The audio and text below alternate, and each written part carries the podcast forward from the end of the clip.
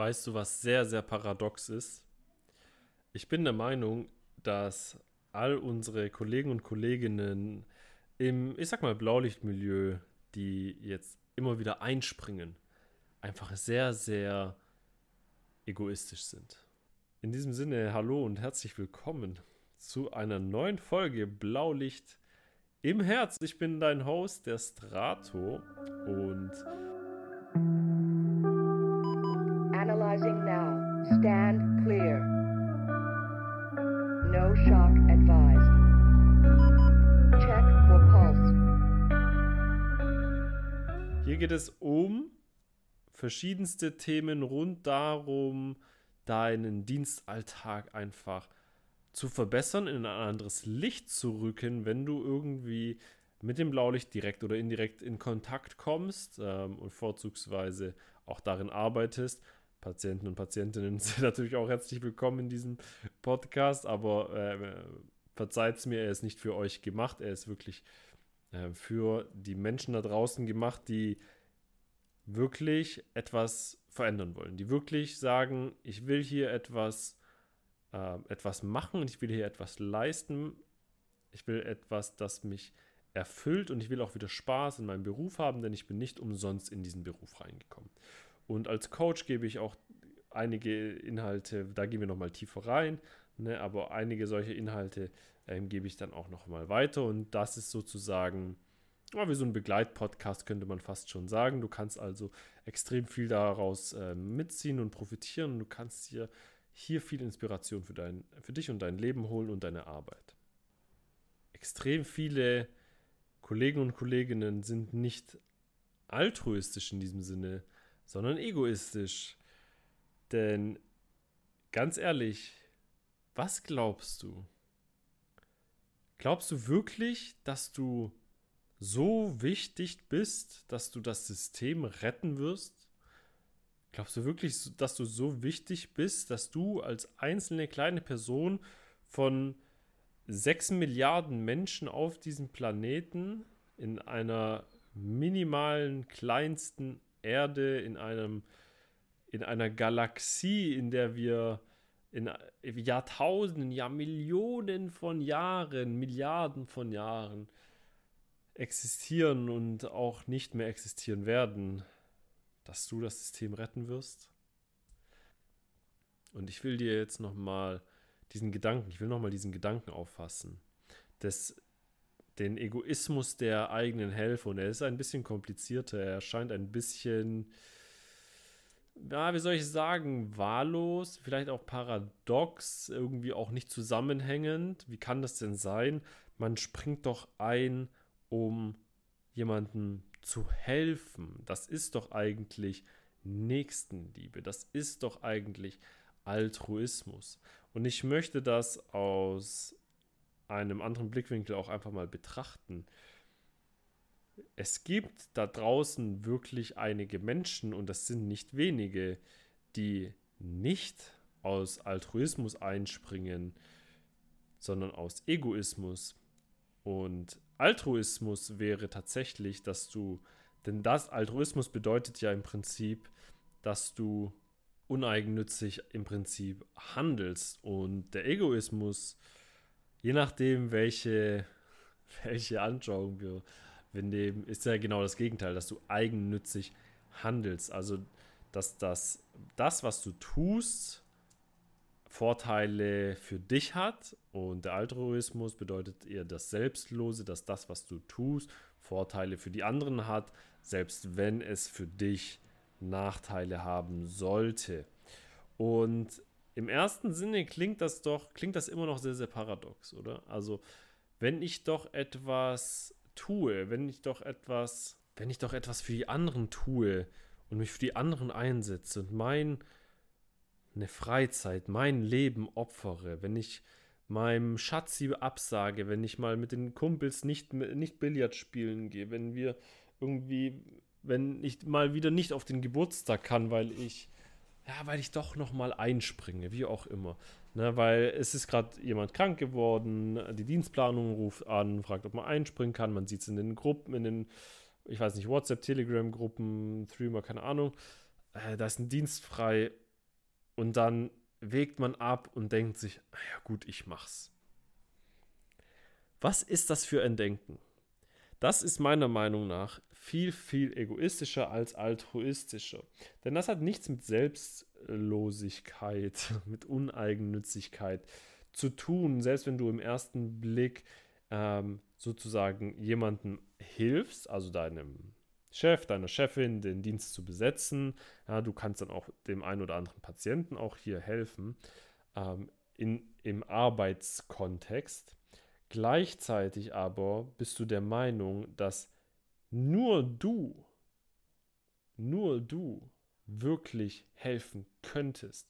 Nur du kannst diese Lücke füllen. Nur du könntest jetzt wirklich diesen Menschen retten. Nur du könntest den Rettungswagen besetzen sozusagen.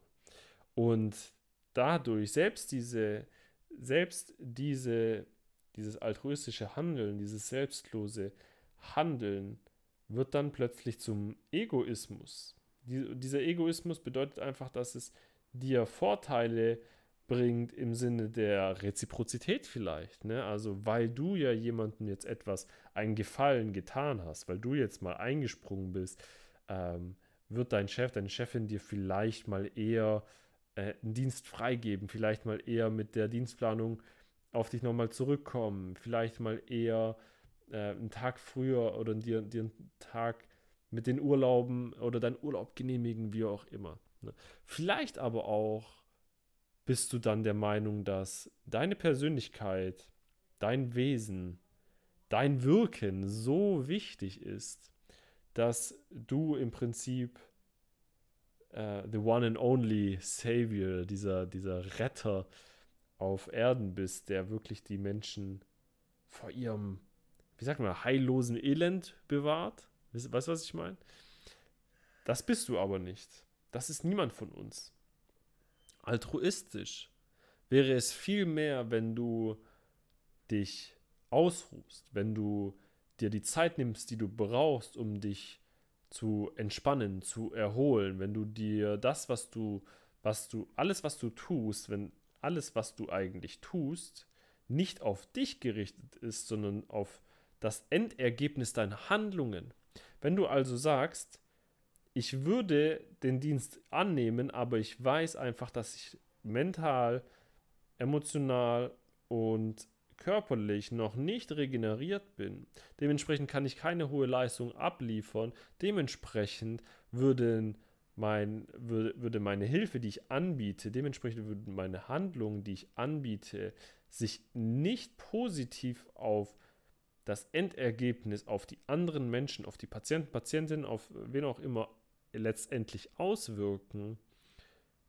Also werde ich dadurch, also werde ich diesen Dienst nicht annehmen. Also werde ich hier nicht einspringen. Also werde ich hier nicht helfen, sondern ich bin altruistisch eingestellt.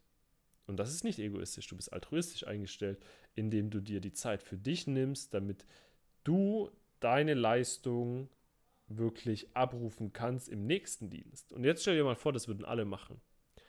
Stell dir mal vor, das würden alle machen. Ich glaube sogar, ich glaube sogar dass wir gerade dadurch ein ganz anderes Arbeitsklima schaffen würden. Ne? Also gerade natürlich die Personalpolitik ist äh, eine schwierige, darum soll es jetzt hier auch gar nicht gehen. Ich will einfach nur, dass du erkennst, dass du dich das nächste Mal auch bitte fragst, wenn du einspringen willst, warum du einspringen willst.